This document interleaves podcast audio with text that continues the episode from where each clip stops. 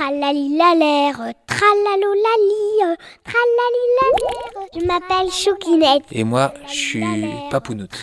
Ouais. Papounoute et Choukinette Ouais. Ok, ça marche. Notre plan est simple. De raconter des histoires à tous les enfants de la France. Tralalilalère, tralalolali. Il était une fois, dans une jungle incroyable et dense, un drôle de phénomène. Qu'est-ce Qui c'est, Chouquinette Il est caché derrière les feuilles, caché derrière un arbre, tout en haut de la canopée. Les scientifiques ont découvert son existence il y a seulement quelques années, mais ils n'ont pas encore réussi à le prendre en photo. Ils n'ont pas réussi non plus à comprendre son fonctionnement, ni ses habitudes, ni comment il mange. Ils lui ont juste donné un nom. Sauvagicum slipunut. Le Sauvagicum slipunut est un slip sauvage. Nous connaissons toutes et tous les slips et les culottes de nos maisons domestiques. Voilà, que l'on lave, que l'on utilise, euh, qui sont dans notre armoire, dans notre commode, dans un dressing ou dans une petite caisse, euh, avec des chaussettes par exemple.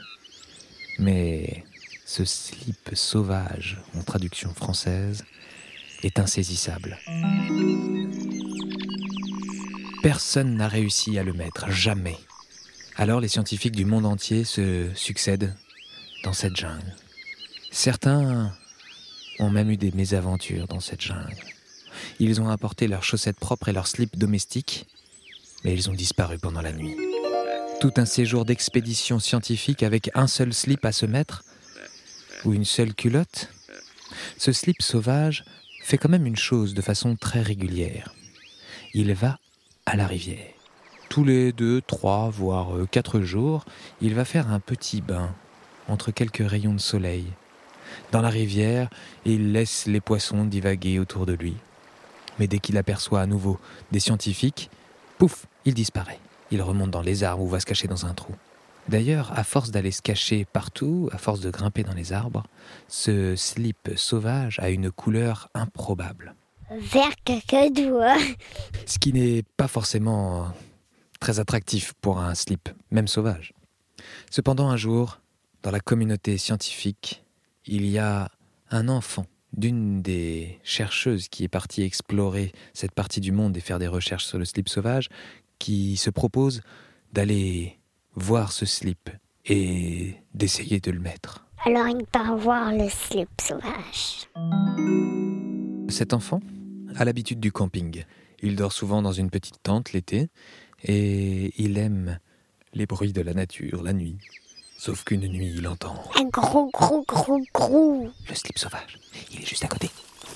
Il a marché sur une branche, une autre branche. Cet enfant commence à avoir très peur du slip. Il l'appelle Sauvagicum slipunut Sau- sau- Sauvagicum slipunut Le slip lui saute dessus. C'est terrible.